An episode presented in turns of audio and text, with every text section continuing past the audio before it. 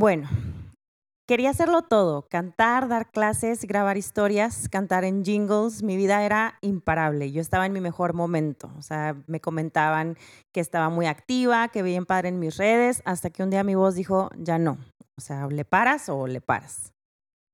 Hola a todos, mi nombre es Jimena Gallardo, soy cantante, soy maestra de canto y coach vocal y otra vez bienvenidos a Quiero Cantar. El día de hoy tengo un súper invitado, el doctor Alfonso Reyes. Él es otorrinolaringólogo, especialista en cirugía de nariz y rostro. El buen doc y yo nos conocemos desde hace tiempo, desde la prepa, y la verdad es que nos reencontramos porque él es muy activo en sus redes sociales, que ahorita les voy a platicar dónde lo pueden encontrar en Instagram, y comparte muchísimo de su trabajo y lo hace tan digerible para nosotros que no conocemos nada del tema de medicina. Así que me encantó mucho su vibra y no quería dejar de presentárselos. ¿Cómo estás, Alfonso? Muy bien, Jimena, me da mucho gusto encontrarnos después de un chorro de tiempo de no vernos. Sí. Y bueno, ya en unas circunstancias completamente diferentes. Eh, bueno, un saludo a todos los que nos están escuchando. Yo soy otorrinolaringólogo, eh, estudié en la Universidad Autónoma de Nuevo León, este, durante el cual hice un, parte de, mi proceso, tuve un periodo de estancia en Alemania, regresé acá de nuevo a Monterrey, estuve unos, unos, cuantos meses y luego me fui a hacer una subespecialidad a la ciudad de Puebla y en parte en la Ciudad de México, que es especialista en cirugía de nariz y cirugía facial. Y ahorita estoy aquí con Jimena porque queremos platicar algunos, algunos temas importantes eh, que involucran la voz, por supuesto, y también algo de eh, involucro nasal y cómo funciona nuestro sistema de la voz. Así que bueno, vamos contigo, Jimena. Qué padre. Mira, sí, eh, para todos los que nos escuchan, y la mayoría de las personas que me conocen sabe que yo soy muy cuidadosa con mis alumnos y con mis amigos cantantes. ¿Por qué? Porque trabajas con tu cuerpo todos los días, o sea, realmente es tu herramienta de trabajo. Es muy improbable, como recordarán en el episodio anterior, que estemos en nuestro 100%, pero hay ciertas cosas que podemos ir cuidando para que nuestro cuerpo esté en las condiciones óptimas para poder desarrollar nuestro trabajo de la forma más adecuada. Entonces, Hoy vamos a hablar un poco de salud vocal. Y aunque el tema es un poquito amplio, vamos a tocar temas básicos, este, que estuve preguntando por ahí de repente en mis redes sociales, me sentí un poco blogger. Pero creo que son muy importantes porque así como comencé mi anécdota, algo muy sencillo y algo que decía yo, ay, pues es algo como una ronquera y nada más necesito descansar y nada más necesito este, ya no hablar, empezó a acumularse y ya no supe ya qué hacer con esa bola de nieve, ¿no? Entonces vamos a empezar por partes. ¿Por qué un cantante debe ir con un otorrino? ¿Qué es lo que hace un otorrino?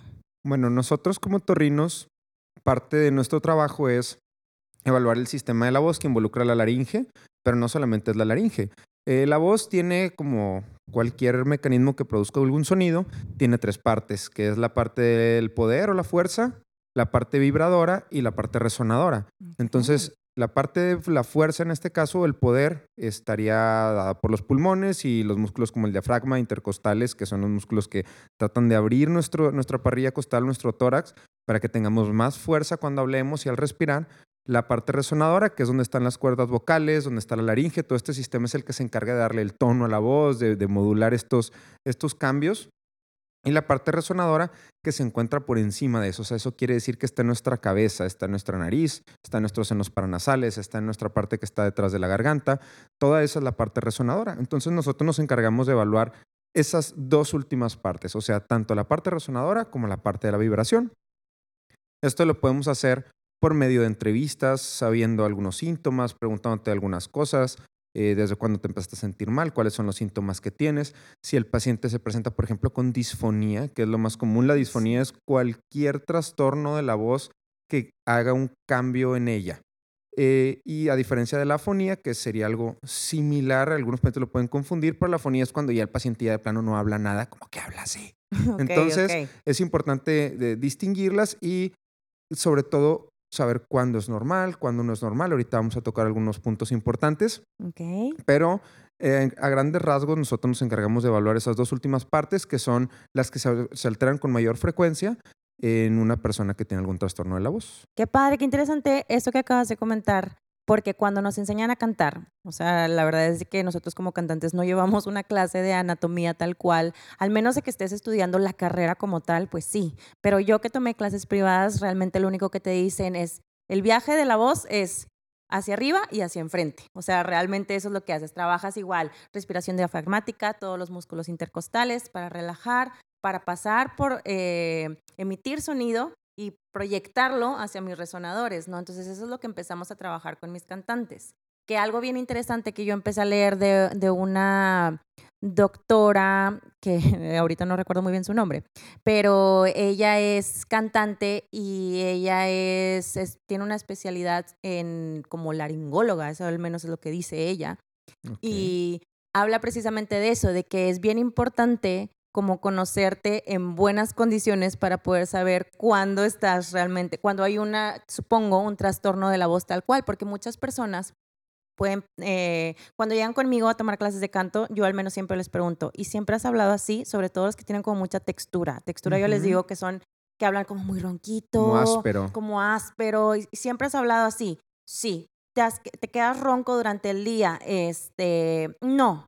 Hay unos que me dicen sí. Para el final del día ya estoy hablando tipo así. Entonces yo digo, mm, ahí ya no es tan buena señal, porque si alguien, su voz es como un poco más áspera y realmente no tiene ningún problema de que pérdida de la voz o que sienta como esa pérdida de fuerza que comentas o proyección, yo digo, pues bueno, debe de estar dentro de a lo mejor eh, vamos a descartar cualquier otro trastorno y vamos a ver si realmente su voz solo falta como de coordinación, conectar, le llamamos nosotros, que esté 100% conectado. Y algo que yo hago con mis cantantes para darme cuenta realmente si están bien o no es, escucho cómo hablan, pues, cómo es su voz hablada y para ellos lo que es su emisión a la hora de cantar.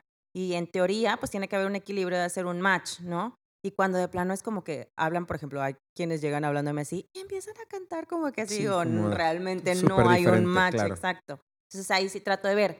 Pero sí me ha pasado que tengo este, alumnos que ya conozco, desde cuenta que empiezo a conocer sus voces y conforme van pasando de repente los meses, empiezo a notar diferentes cambios. Como no sé si te acuerdas que cuando te estaba platicando de invitarte a, este espacio de una de, mis alumnas que ella es maestra, por ejemplo. Digo, en el caso de ahorita de trastornos de, la voz, ¿no? Ella habla aproximadamente como seis horas al día en un tipo muchísimo, en prepa, haz de cuenta. Entonces grita todo el día y aparte, pues le gusta cantar. Y en el carro, que es un espacio cerradito y que vamos con la música a todo volumen, pues va cantando todavía el doble o triple. Entonces de pronto, de unos meses para acá, empecé a notar que estaba como que su voz ya no estaba tan limpia, sonaba un poco sucia. Entonces empecé a hacer como diferentes pruebas que nosotros tratamos de para trabajar su aire, para reenfocarlo como más este, que mejore su emisión y su proyección y yo notaba que no había ningún cambio y lo primero que hice es, ¿sabes qué? Te vas al, eh, o al foniatra o con un otorrino que cheque realmente cómo es lo que está pasando, ¿no? Entonces, este, creo que eso es lo, el, el, primer paso en cuanto a una, hablábamos de una eh, disfonía, ¿verdad? ¿Cómo, ¿Cómo puedo identificar entonces una disfonía en un cantante o en una persona? Muy bien, bueno, en un cantante es mucho más fácil que, acudan con nosotros los otorrinos para revisar pues, algún trastorno de su voz. Porque son personas que notan cualquier cambio. O sea, ellos lo primero que dicen, ¿sabe qué, doctor? Este, antes cantaba muy bien y ahora noto que con ciertos tonos ya no los alcanzo, por ejemplo. Esa es, una, una queja común de algún cantante. En cambio, una persona que no, no, utiliza tanto su voz de manera profesional llega con nosotros hasta que ya tiene un problema bien severo. Entonces, hay que entender varias cosas. Primero de, la, de, cómo funciona la laringe, que es la parte donde, donde tenemos las cuerdas vocales y que es donde, donde hace esta, esta parte resonadora de la voz. Ok. De la parte vibradora, perdón. Entonces, primero, hay que entender que como son órganos que es un órgano que está en constante choque, son las cuerdas vocales están constantemente chocando entre sí, son unas bandas muy delgadas. Tienen un epitelio, eso quiere decir que es como una capita especial que las recubre, que las protege. Nuestro cuerpo tienen la capacidad de regenerar ese epitelio. Solamente que hay que darle tiempo. O sea, nuestras cuerdas vocales tienen un límite. Nosotros las podemos usar durante el día y van a tener choque entre ellas y se van a empezar a dañar muy poco, solamente la superficie. Por eso tenemos que tener nosotros también, es importante descansar nuestra voz, reposar nuestra voz, para que eso nos le ayuda a nuestro cuerpo a reparar esas cuerdas vocales. Por eso cuando un paciente tiene disfonía, que ¿cómo lo identificamos? Yo creo que a todos nos ha pasado, aunque no seamos cantantes, que vamos un día a una kermés o a una posada con karaoke Ajá. y al día siguiente nos levantamos súper roncos. Eh, o que vamos al estadio, o que vamos a un concierto. Y eso es la disfonía. Eso, es, eso que tú sientes como de lo, ahorita lo dijo Jimena, como tu voz más sucia, eso es lo, como fácilmente podemos ident- identificar una disfonía. Ahora, una disfonía eh, nos puede pasar a cualquiera, no solamente a los profesionales de la voz, que ahorita nos vamos a enfocar un poquito más en ellos, pero sí, es importante destacar que también la disfonía eh, en una persona que no ha tenido un mal uso de la voz recientemente o que no tuvo un trauma vocal, por ejemplo, que tuvo una en el karaoke, lo que platicábamos ahorita, Ajá. puede ser también un síntoma que pueda estarnos diciendo que hay algo mal. Por ejemplo, hay algunos cánceres de laringe Wow. que empiezan como su primer síntoma con una disfonía. Entonces, Mm. todas las personas, si notamos que tenemos una disfonía que de repente apareció y que no hay una causa aparente y que aparte, por ejemplo, tienen otros factores de riesgo, fumadores o que ven alcohol este, de manera eh, muy frecuente, es importante que acudamos con un otorrino porque eso puede ser el primer síntoma de algo peligroso. Entonces, bueno, eso solamente se los quería dejar porque muchas veces llegan los pacientes a la consulta y ya tienen mucho tiempo con esto, y vienen después de que tienen cinco meses con disfonía y le puede haber una lesión que, que pueda ser maligna y ya ha crecido, ya se ha desarrollado de una manera que ya es más difícil el tratamiento. Porque cabe destacar, aprovechando que toqué este tema, que el cáncer de laringe es uno de los cánceres más curables que existen, siempre y cuando se detecte a tiempo. O sea, un cáncer de laringe es algo que fácilmente se puede curar por completo si el paciente llega inicialmente con el otorrino y se detecta a tiempo. Entonces no hay que tener miedo. Miedo es esperarnos. Sí, claro. Entonces, lo importante es que ustedes estén informados y que sepan que eso no es normal y que lo identifiquen también en un familiar, ya sea en un papá, en un amigo, en un tío, en quien sea. Sobre todo esa típica persona que ya tiene mucho tiempo fumando y que de repente se pone muy ronquito y no se le quita y no se le quita. Siempre hay que ir con el otorrino porque eso puede ser algo peligroso. Ahora sí, pasando ya a la parte como más de voz profesional, eh, como les decía, los cantantes son los primeros que llegan porque empiezan a notar cambios en algunos tonos que ya no alcanzan ciertos tonos en las canciones o algo. Y eso puede ser, un, eso puede ser por un abuso del uso de la voz. Porque una cosa es el mal uso, por ejemplo, una persona que está gritando o que vamos al karaoke y estamos grite y grite. Eso Sí. normalmente, el mal uso nos da un síntoma, una aparición de los síntomas muy, muy abrupta. Ok, Quiere decir, ahorita voy al estadio, estoy grite y grite y luego mañana me levanto muy mal. ok. Eso normalmente hace que acudamos más rápido. Y un abuso de la voz es alguien que a lo mejor no está gritando, pero como dijiste ahorita de la maestra de la prepa, que está todo el tiempo hablando, todo el tiempo hablando, y luego al día siguiente otra vez, y al día siguiente otra vez. Entonces, ¿qué está pasando con el abuso de la voz? No le estamos dando tiempo a nuestro cuerpo de que repare ese daño normal. Ajá, porque es un sí. daño normal que nuestras cuerdas están acostumbrados, pero ya cuando nosotros sobrepasamos ese límite y, el daño es más que, eh, tiene una, un ritmo mayor que lo que nuestro cuerpo lo puede reparar, entonces es cuando pueden aparecer los problemas. Ya. Entonces, dentro de los problemas que pueden aparecer, hay varias lesiones. Las más comunes son los nódulos, que esos son lo que probablemente tenga la maestra que me platicaste ahorita. Sí, tenía como principios, le comentaron que principios de nódulos. Y fue que, ¿sabes qué? Detectaba a tiempo, aparte que traía un cuadro sumado de reflujo por ahí, entonces como que una inflamación, Ok, etcétera, ujú. etcétera. Entonces la, fue inmediatamente, primero ella fue con un otorrino, la pasaron con foniatra, ejercicios que tenía que realizar de, de terapia y obviamente cuidar mucho sus silencios. Yo fue lo primero que le dije, ¿sabes qué? Yo creo que lo que te está faltando más que todo es que no estás respetando tus silencios. Digo, tu trabajo tiene una cierta exigencia y Claro. este y yo normalmente les paso una serie de ejercicios que pueden hacer previos que algo también me gustaría aclarar en este momento, porque mucha gente piensa que a la hora de vocalizar realmente es como como si fuera un calentamiento tal cual y digo, sí, pero creo que es más la parte de recordar dónde deben de proyectar ellos y la fuerza que tienen que utilizar para proyectar su voz de manera adecuada. Me- en- sobre todo en un salón de clases que tienen que levantar la voz. En los cantantes tenemos diferentes técnicas este, que luego confunden. Por ejemplo, sobre todo, está, el- a veces me preguntan mucho como que el belt, que es algo que es- estiramos nuestra voz de pecho al máximo, que parece que es como un grito, pero realmente no lo es. Digo, sí es, depende de tu capacidad, de tu cuerda, como qué tanto dé, qué tanto pueda vibrar, qué tanto cuerpo pueda tener. Este, pero no es un grito tal cual a diferencia de, de gritar en un salón de clases. Entonces, lo, al menos lo que yo trato de hacer en mi salón con ellos es, a ver, vamos a conectar de manera que todo el tiempo, o sea, yo ya a veces me cacho a mí misma que estoy hablando con alguien y ya siento donde estoy haciendo toda la fuerza abdominal para proyectar mi voz normalmente, ¿no? Entonces, trato de decirles eso, crear esa conciencia para que estén proyectando su voz de manera saludable y que no pase. Entonces, normalmente les digo, ¿sabes que En la mañana, algunos calentamientos que puedes hacer, si tú ya sabes que vas a hablar mucho, prepararte, vocalizar, eh, eh, tener tu, tu, pues, tu sesión de clases y eventualmente también, este, obviamente, respetar muchísimo tus silencios, o sea, guardar silencio. Si no tienes a qué hablar, pues ya para que descansa, porque finalmente ahí es donde acabas de decirnos tú, es donde se regenera ese, ese daño causado por, por las cuerdas. Claro, es, es muy importante también tener en cuenta que ese epitelio necesita tener varias eh, condiciones para que se pueda reparar adecuadamente. Ok. Una de ellas es, bueno, ya, ya lo dijimos ahorita, el reposo. El segundo es que nuestro cuerpo, nuestro cuerpo tiene que estar bien hidratado. La hidratación es súper importante porque esa parte es una mucosa.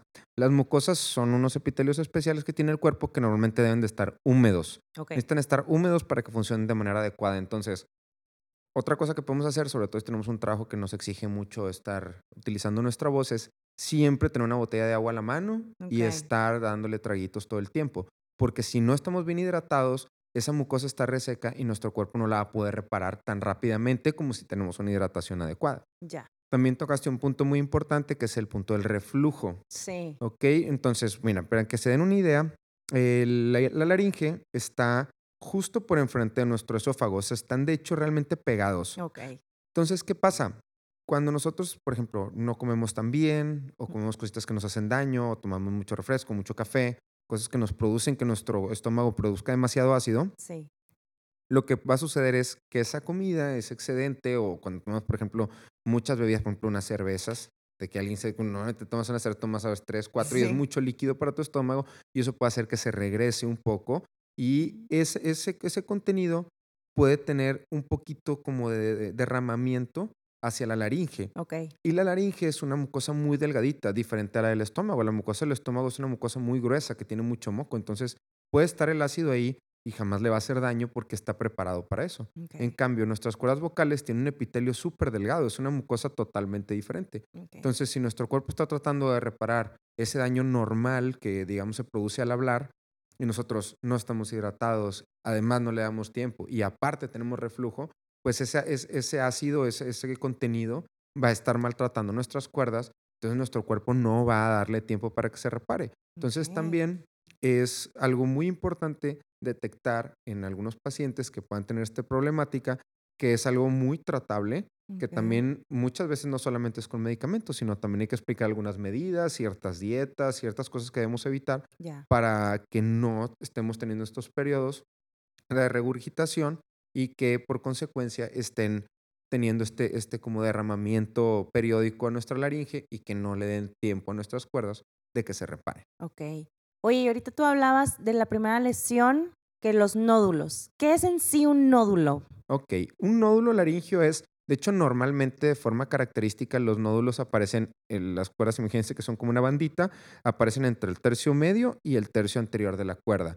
¿Por qué ahí? Porque esta es la parte donde más choca la cuerda. O sea, un nódulo es, dicho de otra forma, para que sea muy sencillo de entender, es como un callito que aparece en las cuerdas. Es un engrosamiento del epitelio que está produciéndose para protegerse. O sea, como les dije, es un traumatismo constante. Mm. ¿Qué pasa, por ejemplo, cuando nosotros, no sé si vamos al gimnasio, si jugamos fútbol, o si hacemos mucha actividad con nuestras manos o con nuestros pies, nos pueden salir estos engrosamientos en la piel, que son comúnmente denominados callitos o callos, y eso puede pasar en la laringe también. Entonces, los nódulos eh, son unas lesiones muy frecuentes, siempre son bilaterales, siempre son en las dos cuerdas porque se producen el choque entre ellas, y normalmente se quitan con pura terapia de la voz. O sea, hay que darle nada más un poquito de tiempo, así como cuando tal cual nosotros nos sale un callito en el pie o en la mano. ¿Qué hay que hacer? Pues esperar, a lo mejor un poquito de crema, en este caso sería hidratación con agua, y de pronto esa lesión se va a quitar. Pero sí necesitamos como esta terapia. Normalmente los lóbulos nunca se operan. Nosotros podemos ver esas lesiones con unos estudios especiales que se llaman laringoscopías. Okay. Esta laringoscopía Puede ser de varias maneras, puede ser con un cablecito muy delgadito que se introduce a través de la nariz, Sí. o hay otros eh, dispositivos que son como un, un palito más rígido de fierro sí, que se sí introduce a través de la boca. Esto nos da una imagen de nuestra laringe y podemos ver nosotros como torrinos si hay alguna lesión o algo que tengamos que estudiar o algo que tengamos que dar terapia. También otro estudio especial es uno que se llama estroboscopía. La estroboscopía es lo mismo que una laringoscopía, nada más que tiene una luz estroboscópica. Esto quiere decir que tiene como una, como en pulsaciones. Sí. Y esto lo que nos va a hacer es como si le pasáramos una luz pulsada, por ejemplo, un abanico que podemos ver como si las aspas se movieran despacito. sí. Acá es lo mismo, nada más que vamos a ver cómo las cuerdas se mueven despacito y ahí podemos ver si hay alguna alteración en la movilidad de las cuerdas. Se utiliza para pacientes que puedan tener algún problema, a lo mejor en algún nervio por alguna lesión o alguna disfonía de algún tipo muy específico. Ok. Eso ya es algo como más médico, no los quiero como inundar de ese tipo de cosas, solamente explicarles que tenemos estos estudios que son completamente indoloros, no duelen absolutamente nada, se hacen con el paciente despierto, no hay que ponerles anestesia tampoco, y son estudios que toman literalmente tres minutos en realizarse. Entonces es Sí. algo súper cómodo, no es para nada, hay que tenerle miedo. De hecho, yo recuerdo una vez que yo me hice una yo mismo. ¡Qué Entonces, padre! es tan cómodo que, pues si yo me lo pude hacer a mí mismo, un paciente, pues es algo súper tolerable Claro. y nos ayuda mucho a, a ver esta parte. Otras lesiones que pueden aparecer en la laringe son, por ejemplo, los pólipos. Ok, sí, apenas iba a preguntar. Muy bien, esto es muy importante. Los pólipos es muy diferente a un nódulo. Ok. Un pólipo es un sobrecrecimiento de la mucosa, pero no del epitelio, sino de una capa más interna. Ok. Hay una capa más interna del epitelio que es un poquito más mucosa. Imagínense que esa banda, que es la cuerda vocal, tiene un recubrimiento que es como más liso, más como seco, y por dentro tiene como un gelecito que hace que cuando reboten las cuerdas, ese, ese impacto como, Como se proteja, amortigua, como que amortigua un poco. Entonces un pólipo normalmente comienza como una lesión hemorrágica. ¿Qué quiere decir esto? Mm. Cuando nosotros hacemos un esfuerzo muy grande, por ejemplo, el típico de cantar en el karaoke o también algo muy frecuente es que alguien se está ahogando y empiezas como a carraspear muy fuerte, Sí. esas cuerdas chocan mucho y puede haber mu- va- vasitos muy pequeños que se revientan y sale como sangrita. Entonces Ok. esa sangrita se queda ahí, pero hace que se produzca un sobrecrecimiento de, esa, de ese tejido mucoso que está por debajo y haz de cuenta que sale como un globito en la cuerda. Ok. Ese globito normalmente no se quita con terapia. Y esto es una de las lesiones que aunque son benignas, siempre nos van a dar síntomas porque nos va a provocar una disfonía, porque es una lesión que está evitando que esas cuerdas estén chocando de manera uniforme. Entonces, esa es una de las lesiones, por ejemplo, que sí tendríamos que hacer una intervención. Ahora, tampoco no hay que asustarse. Son cirugías súper sencillas y súper cortas.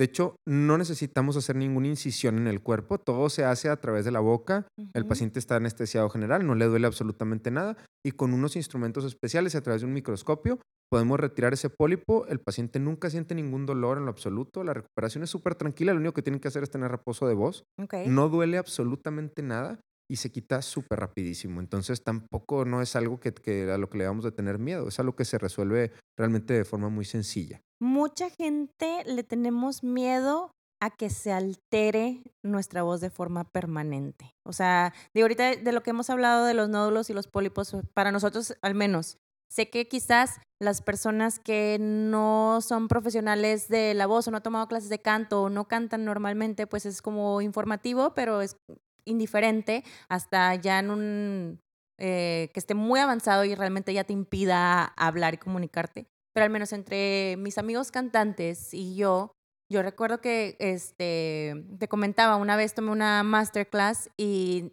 tuvimos una conferencia con un doctor y nos platicó como todas las posibles lesiones y cosas que podía pasar y fue como ver una película de terror. O sea, todos estábamos de que cómo y ya no sé si voy a cantar igual. No sé si conozcas, por ejemplo, el caso de Julie Andrews. Este, Mm, Julie no, Andrews ajá. es este mm, eh, una cantante de eh, hizo mucho teatro musical y pues ahorita ya está grande Julie Andrews, pero ella, digo, eso fue hace muchísimo tiempo, pero como que se quedó mucho esa ese ese Ese- caso. Ella empezó a tener como que mucho trabajo y de pronto tuvo una lesión vocal, no, no recuerdo si nódulos o debió haber sido pólipo en este caso, Seguramente. por la parte de la intervención quirúrgica que dices. Y este, y la operan, pero ella pierde, o sea, ya no puede cantar igual, al grado de que dejó de cantar como tal. Digo, estamos hablando que esta cirugía, no Fue sé, hace mucho tiempo, fue hace mucho etcétera. tiempo, tipo en los 70s, 80s ish. Entonces, como que queda ese caso. Y como que a partir de ahí, mucha gente se paniquea. Y luego pasa el caso de Adele, que es de los más recientes. Y este, que igual, o sea, yo conforme yo iba creciendo, empecé a ver que de, de pronto cantantes profesionales cancelaban tours. O sea, de que si estaban en tal ciudad decían, sorry, no vamos a o sea, no voy a poder salir a cantar porque traigo una hemorragia y el doctor me dijo, ya no cantas, Reposo saludos, total. reposo total, ¿no? Al grado que creo que Adele traía un problema de este tipo. Y Ella se somete a cirugía y se hace como un boom, al menos entre nosotros como los cantantes, es de que se hizo cirugía, ya no va a quedar igual. Y recuerdo que creo que fue en uno, en uno de los premios, creo que no sé si un Grammy, que ella dijo, sí, sí fui bajo, o sea, el procedimiento de la cirugía, no, no me pasó nada, no, estoy bien. Es un estigma y hay que quitarlo de que nosotros los cantantes o tenemos mala técnica o lo estamos haciendo mal. Realmente lo que a mí me pasó es que tenía como que exceso de trabajo entre súbete y bájate del avión, quédate en un hotel, quédate acá, ve y canta aquí, ve y canta allá. O sea, realmente pues el cuerpo da hasta, Claro, hasta donde tiene, puede, tiene un ¿no? límite, exactamente. Entonces, por eso quiero hacer un énfasis, ahorita que tú lo dijiste desde hace rato, de que no hay que tener miedo de si tengo alguna duda, ir al doctor y decir, ¿sabes qué? Este, quiero ir a revisarme o no sé cómo va a ser eso, como que por la nariz o como que por la boca. Acabas de decir perfectamente que no duele absolutamente no, nada. nada. Y otra cosa muy importante es, por ejemplo, ya entrando un poquito más en el tema del mito que mencionabas, Sí, los pólipos, la única indicación de quitarlos es que vamos a mejorar la voz. ya. O sea, ese es el, el objetivo de la cirugía. Es una, es una cirugía totalmente con... eh, su, único, su único propósito es que tu voz mejore.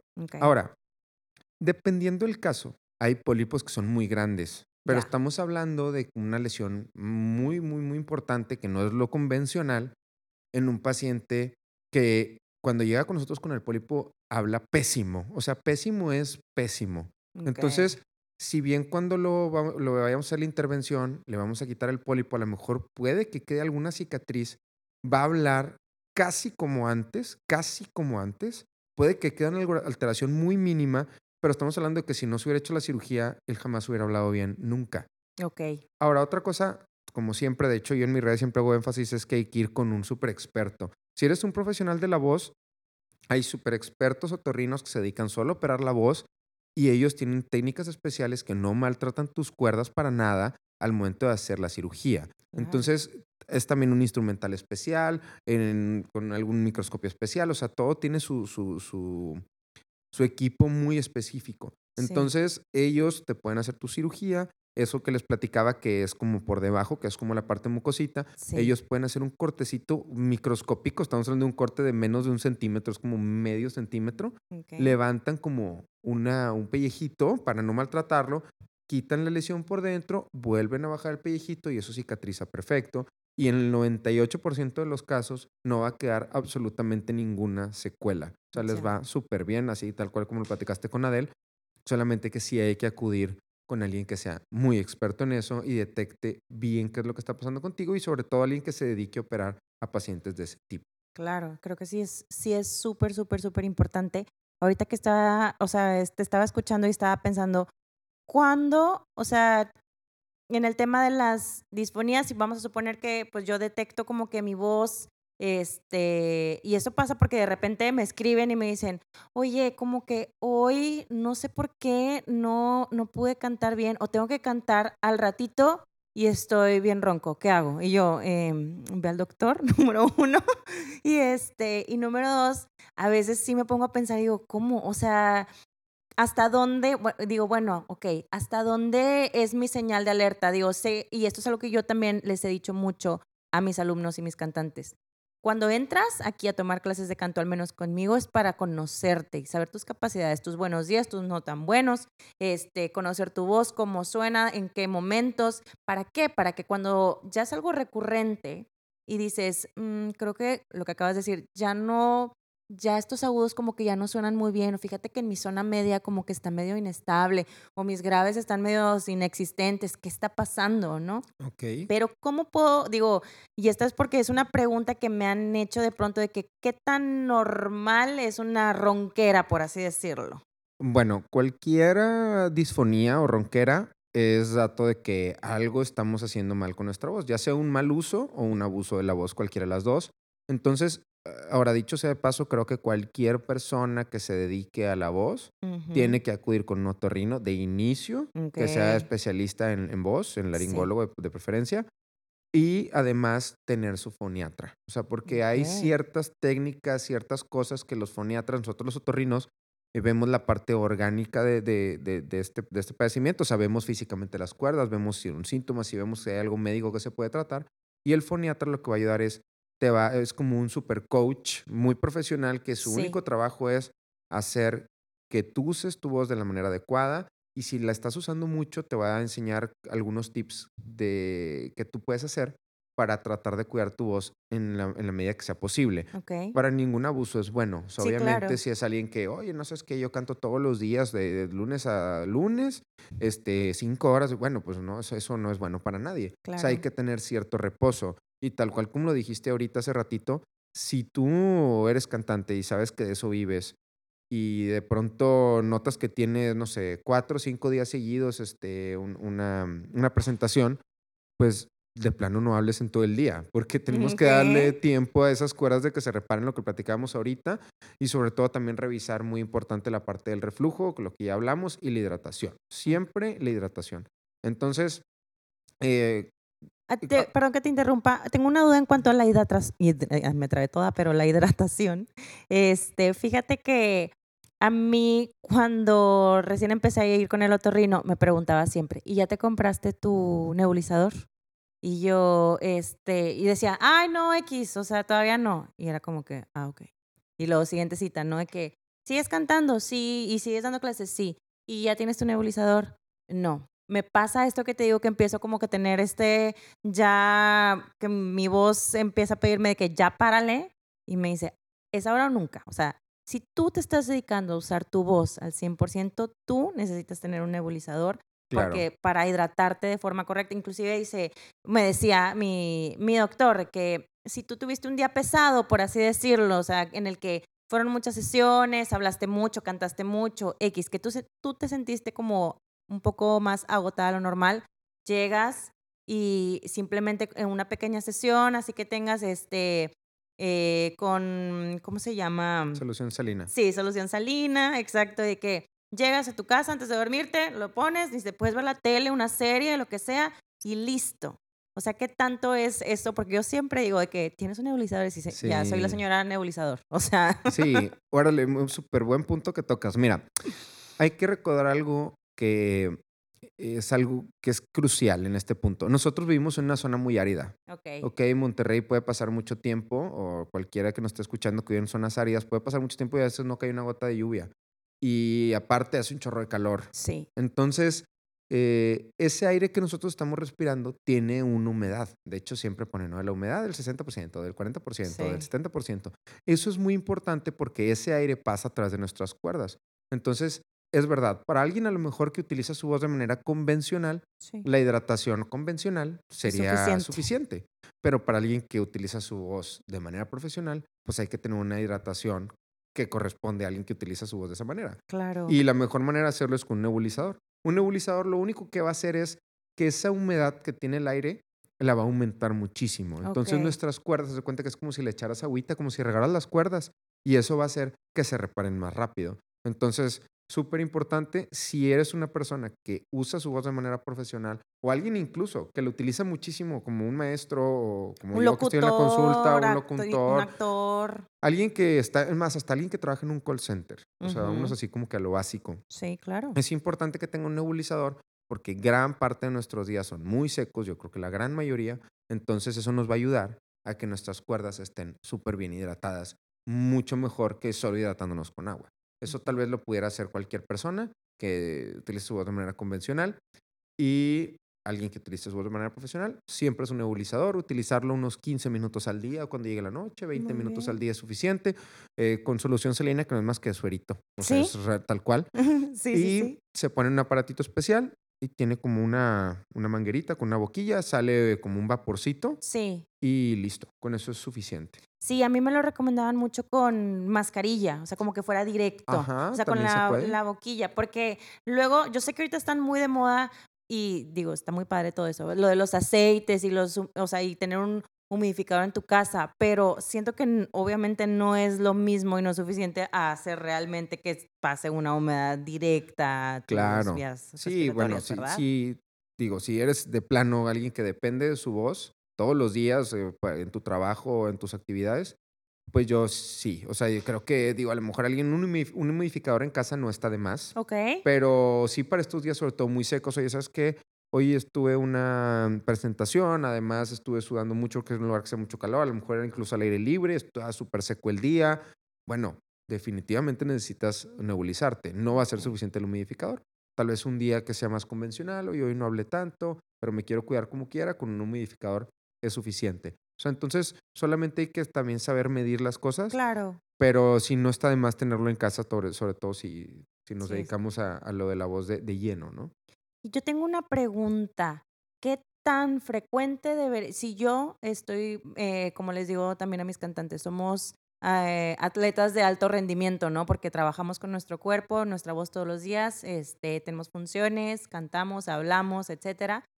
¿Qué tan frecuente o cuántas veces al año debo de ir yo al otorrino como cantante? Ok, mm, pregunta muy importante. Mira, yo creo que no hay este, un estándar. O sea, no hay un estándar. Lo importante es que tú vayas de forma inicial, como para tener un mapa de tus cuerdas y que ya sepas que ese va a ser tu otorrino para siempre. O sea, tener un registro visual de cómo están tus cuerdas ahorita, por si te empieza a tener algún abuso o algo y hay algún cambio, pues poderlo detectar a tiempo y tener un punto de comparación y a la vez tener un foniatra que te ayude. Entonces yo creo que mientras no tengas una sintomatología específica y ya hayas acudido de inicio con tu otorrino, siento que el seguimiento pudiera ser solamente con el foniatra. Ya. A menos que pase algo. Ya. O sea, y ¿sabes qué? Pues estoy bien, voy con mi foniatra, a lo mejor me da algunos tips o no sé, cada tres, cada cuatro meses. Y en general yo estoy bien. Mi voz está funcionando bien, no he notado cambios, me estoy hidratando bien. Ya me explicaron cómo me tengo que cuidar y lo estoy haciendo bien. No hay problema. Pero en el momento en que ya empieza a aparecer un síntoma, oye, es que ya noto que en las mañanas me sucede esto, o noto que por las tardes me pasa esto. Otra cosa también que no hemos tocado es la parte resonadora de la voz, que es la parte de la nariz. Así ¿Ok? Hay a veces otras enfermedades que pueden afectar nuestra calidad de voz, como por ejemplo simplemente una alergia o una sinusitis o una desviación del tabique por algún golpe o, porque tenemos el tabique desviado. Todo eso va a afectar nuestra, nuestra, resonancia. Sí, nuestra Entonces, no sé si pues, todo el mundo hemos conocido a alguien que de pronto tiene gripa y luego habla todo mormado, ¿no? Sí. Entonces esto es porque la resonancia es mucho menor, porque nuestros medios que deben de estar vacíos, que deben de tener aire, eh, tienen líquido. Entonces tienen moco, están inflamados y esto hace que la resonancia sea muchísimo menor, de menor calidad que cuando nuestros senos paranasales están limpios y nuestra nariz está limpia. Entonces hay veces que estoy, es cuando tengo que ir con un otorrino, oye, eh, tengo medio una gripa, una sinusitis, no se me quita, y, estoy como también con constante descarga retronasal. Esto quiere decir que tenemos mucho moco en nuestra nariz y que no lo estamos pasando. Sí. Ese moco se empieza a acumular en nuestra, en nuestra laringe y tenemos la necesidad de estar carraspeando y eso también hace mucho daño a las cuerdas porque es un choque muy brusco. Entonces, muy importante también, no solamente con problemas de la garganta, si tú eres una persona que utiliza su voz y de repente tienes una sinusitis o una alergia o algo que está afectando tu nariz, creo que también es importante que acudas con un otorrino porque eso constantemente a la larga puede afectar también a la laringe por esta situación que les expliqué ahorita de la descarga retronasal. Sí, de hecho voy a hacer énfasis en lo que acabas de decir en cuanto a carraspear, porque yo siempre es lo primero que les digo, porque carraspean a la hora de, siento que muchas veces ya es inconsciente, que realmente no necesitan ya como el, el, el movimiento de algo. Entiendo cuando sientes como que es que siento algo aquí atorado, como la, la, parte de la flema, ¿no? Por así decirlo. Pero de pronto digo, es que nada más escucho el y yo, ya no lo hagas. Eh, porque es una maña ya. Es una maña, exacto. Y siento que es lo que normalmente les trato de decir. Eh, entonces, aquí aprovecho, porque ya me dijo el doctor, de que no carraspeen. Realmente es algo que sí es muy dañino. No está, no es un sonido ni agradable, ni es como cool, ni es interesante, ni es como lo necesito hacer antes de cantar, o es el típico antes de cantar tampoco lo necesito hacer. Y hay ciertas cosas que es lo que trato yo normalmente de comunicarle a la gente con la que me rodeo, pero pues precisamente como no necesariamente es mi área de expertise. Por, eso, por eso te traje aquí. Ah, muy bueno, y con mucho gusto vengo y cuando me quieras invitar, este, también estaría de regreso. Y para tocar este punto a través de la resonancia, Sí. la cirugía de nariz. Eso yo tenía ese tema maravilloso porque acá en el mundo de los cantantes de pronto todos tenemos esa duda. Yo la tuve alguna vez. Este, ¿qué pasa si me quiero operar la nariz? Va- voy a cambiar, va a cambiar mi sonido. Yo veo que ese indio no se la operó ni Barbara Streisand, pero también he visto gente que sí. O sea, ¿qué va a pasar? ¿Qué, qué, qué pasa? Cuéntame todo. Ok, bueno. Lo primero, siempre es ir con alguien que sea ahora sí experto en cirugía de nariz, porque si la cirugía sale bien y todo queda perfecto, tu voz no tiene por qué cambiar nada. De hecho, debería de mejorar. Si es que tienes alguna desviación o algún problema obstructivo, anatómico y se corrige, tu voz debería incluso de mejorar. Digo, a menos que a alguien le guste cantar mormado, cosa que yo lo dudo muchísimo. Sí. Pero eh, en- entonces no deben de tener miedo a esto. Ahora, si van con alguien que a lo mejor no sea tan experto y puede quedar algún problema, obstrucción, alguna desviación, alguna situación, bueno, eso sí pudiera dar una modificación porque sí pudiéramos ya tener como que una, una voz como un poquito mormada. Pero eso es cuando las cosas salen mal. Claro. Si tú vas con un profesional, las posibilidades de que salga mal son mínimas y tú puedes cantar exactamente igual que antes o inclusive mejor. Mejor. Ahora, obviamente hay que darle un tiempo de recuperación a la cirugía. Sí. Este, eso es, eso es, eh, creo que está súper obvio, pero no vamos a operarnos y a cantar al día siguiente. Hay que tener algún reposo porque nuestra nariz sí se va a obstruir un poco inicialmente como parte de la recuperación. Después eso se pasa por completo e incluso respira mejor que antes. Yo que soy una persona que opera a cinco o seis pacientes de la nariz a la semana, Wow. les puedo decir que todos mis pacientes siempre respiran mejor. O sea, hay unos que pensaban que respiraban súper bien y luego los opero y doctor, ahora opero muchísimo, ahora respiro muchísimo. o sea, eh, ¿qué, qué, qué- qué hago con todo este aire? Sí, Entonces, qué padre. eso siempre debe de mejorar. ¿ok? Si tú vas con alguien que, que le sepa que realmente es un experto en el área, nunca se va a afectar tu voz y como les te digo, al contrario, incluso en ocasiones pudiera hasta mejorar. Hasta mejorar. O sea, Ujú. qué, qué interesante porque muchas personas le tienen mucho miedo a eso. O sea, sí conozco gente, cantantes que se han operado la nariz por cuestiones pues, personales, por imagen, porque les gusta, no necesariamente, digo, todos, me acuerdo una, una amiga, este, cuando estábamos en la secundaria, fue porque nunca supimos si realmente era porque lo quería hacer por cuestión de que, pues, quería mejorar su imagen o porque realmente le había pasado como un accidente, siempre estuvo como medio Claro. dudoso esa historia de que Siempre es que me pasó algo y, clásico, que- claro. y yo no tiene nada de malo, pero sí queda esa duda porque a veces no nos queremos hacer absolutamente nada, o sea, realmente creo que el, el cantante este, es alguien que quiere estar 100% en control como que de sí mismo y el hecho de soltar y decir, por ejemplo, esto, el, el ir y, y decir, esto no es normal que tengo una ronquera y voy con otro esto no es normal que a lo mejor quiero mejorar mi imagen, pero no sé qué me va a pasar y si voy a cambiar, como que es tanto el control que yo quiero tener de todo, porque trabajamos con nuestro cuerpo y decidimos desde dar una nota bien alta, bien larga, bien padre controlar el aire, como que siento que somos personas que nos cuesta mucho trabajo de pronto como el soltar y decir, bueno, va, pues, o sea, simplemente lo voy a hacer. Entonces, por eso, cuando digo, me regreso a lo que les dije a los que me están escuchando en un inicio, me gustan mucho tus historias porque realmente quitas el mito de uno ir este el ir a una consulta de oye cómo es este conocer al doctor que me platique que sea un experto hasta yo lo estuve pensando dije todos mis miedos inclusive yo pensaba que el operarme la nariz digo yo no me he operado la nariz aún este realmente era como voy a terminar toda morada me va a doler un chorro se me va a obstruir a lo mejor ya no voy a cantar igual este me voy a ver diferente y realmente por eso me gusta mucho lo que haces porque hablas mucho de evaluar al paciente, de conocerlo, de saber lo que quiere, lo que también es conveniente para él, lo que es la salud, lo que es un quirófano como tal. Está padrísimo eso que también haces tú y por eso es que te quise invitar porque realmente es como muy amena la plática. Entonces, este, digo, aprovecho para, para eso, para que este para que puedan seguir a- al doctor Alfonso Reyes en sus redes sociales. ¿Cómo te podemos encontrar en redes sociales? Es dr.alfonso Reyes, así tal cual. Este, ese es mi Instagram, que es como que la red social que yo le doy más mantenimiento. Eso está como que bajo mi cargo 100%. También tengo una página de Facebook, doctor.alfonso Reyes. Y también tengo una página de internet que Claro. es nosurgeryexpert.mx. También Ujú. ahí pueden ver algunos casos y alguna información. Sí, eso está padrísimo también, que nos compartes los casos de cómo es el plan. Es que sí me gusta mucho eso.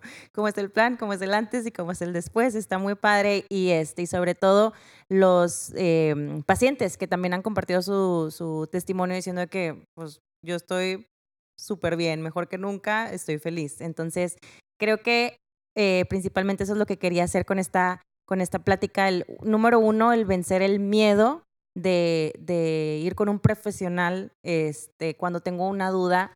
En alguna ocasión una doctora de, otra área me dijo, realmente el escenario más feliz es este, decir, ¿sabes qué? Este, tienes como una gripa y el más triste es el de hecho de decir, sabes que me esperé demasiado tiempo para poder detectarte que, o sea, por un síntoma algo que pudo solucionarse eh, muy sencillo, se elevó, se escaló, ¿no? Por, por miedos, por porque no sé cómo, porque no sé con quién, porque este, no sé cómo empezar, porque creo que es normal, porque me dicen que pues trabajo todos los días cantando en bodas y dicen que es súper normal quedarte ronco porque pues te duermes como hasta las 5 de la mañana y luego vuelves a trabajar y etcétera, etcétera. y pues no es así. Yo no creo que ninguna persona y sobre todo ningún profesional de la voz deba tener ese desgaste en el que su voz se vea tan comprometida y decir, o sea, no lo creo. Y de hecho, recuerden que siempre en, todo lo que está, es, competa a nuestros cuerpos y a nuestra salud,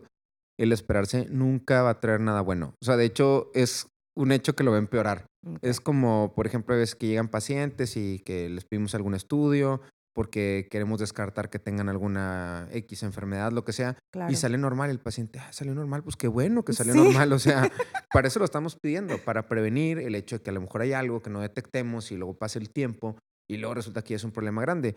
Yo por eso soy súper como muy paternalista con mis pacientes. Claro. Tanto en la recuperación de sus cirugías, como si hay que pedirles algún estudio, porque siempre yo creo como doctor, eh, algo que nos hace buenos doctores es a veces pecar un poquito de más, sin el abuso, por supuesto, pero nunca quedarnos cortos, o sea, nunca quedarnos con la cosa de, ay, le hubiera pedido este estudio, a lo mejor está indicado, pero no, mejor, a lo mejor no lo puede pagar, o me voy a esperar, o para qué se lo pido, para qué lo hago ir. No, no, o sea, sí, hay que pedirlo, hay que pedirlo. Claro. Y qué bueno que salgan normales, o sea, qué padre que tengan estudio que salga normal, o sea, el, chiste es, eh, si hay algo ahí que está, que está como en desarrollo es intervenirlo lo más antes posible para que eso tenga una solución. Y créanme que puede ser una solución súper simple, pero extremadamente simple. Entonces, no tengan miedo. Muy bien, pues este creo que con eso creo que ya cubrimos todos los puntos que queríamos platicar el día de hoy. Muchas gracias Alfonso por venir a este espacio, por platicar. Este, nuevamente gracias a todos los que nos están escuchando. Eh, finalmente, solo quisiera eh, agradecer aquí el espacio donde estamos grabando hoy, es en Steps, que es la academia de danza donde yo normalmente estoy trabajando. Entonces, muchas gracias a Shadi López por prestarme el espacio. Muchas gracias, eh, Germán Gallardo, por ayudarme con este podcast y con la producción. Y pues nada, muchas gracias. Nos vemos a la próxima. Hasta luego, que estén bien.